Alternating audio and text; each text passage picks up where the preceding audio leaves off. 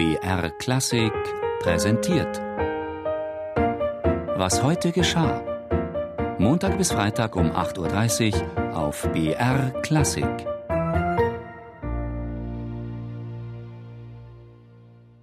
Staunton Massey in Essex, 4. Juli 1623.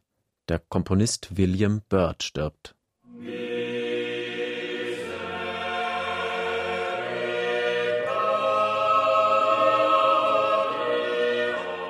Als die Nachricht von Byrds Tod die Kollegen von der Königlichen Kapelle zu London erreicht, da notiert einer der Musiker ins Registerbuch schlicht, der Father of Music sei gestorben, der Vater der Musik. Und es ist etwas dran an diesem Ehrentitel. Denn wie kein anderer hat William Byrd die englische Musik fortentwickelt und erneuert. Die Zeiten sind unruhige. Um 1540 wird William Byrd in London geboren, und als er 1623 hochbetagt stirbt, da hat er die Regentschaft von fünf englischen Herrschern miterlebt, unter anderem Heinrichs des Achten, Maria der Blutigen und Elisabeth I. und damit die ganzen Wirren der englischen Reformationszeit. Er selbst, unbeugsam bis zum Starrsinn, hält Zeit seines Lebens am alten römisch-katholischen Glauben fest komponiert lateinische, eindeutig katholische Kirchenmusik, als wäre nichts gewesen, und bleibt, anders als viele Zeitgenossen, unbehelligt. Seine Gönnerin Elisabeth I. scheint ihre schützende Hand über ihn gehalten zu haben.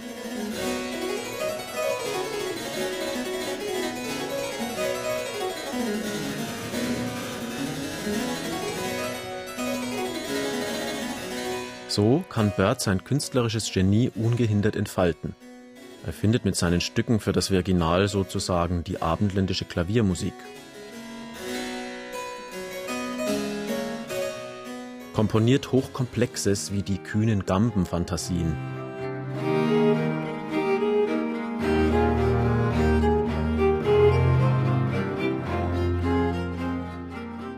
Und schreibt Ohrwürmer wie sein berühmtes Lullaby.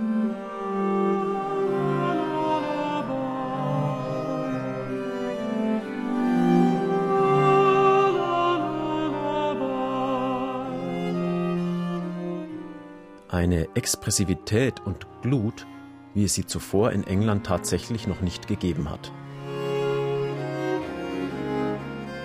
Als William Byrd stirbt, der Vater der britischen Musik, verehrt von vielen und bewundert von allen, da werden ihm auf der Insel bis heute nur zwei Musikgenies gleichen Kalibers nachfolgen: Henry Purcell und Edward Elgar.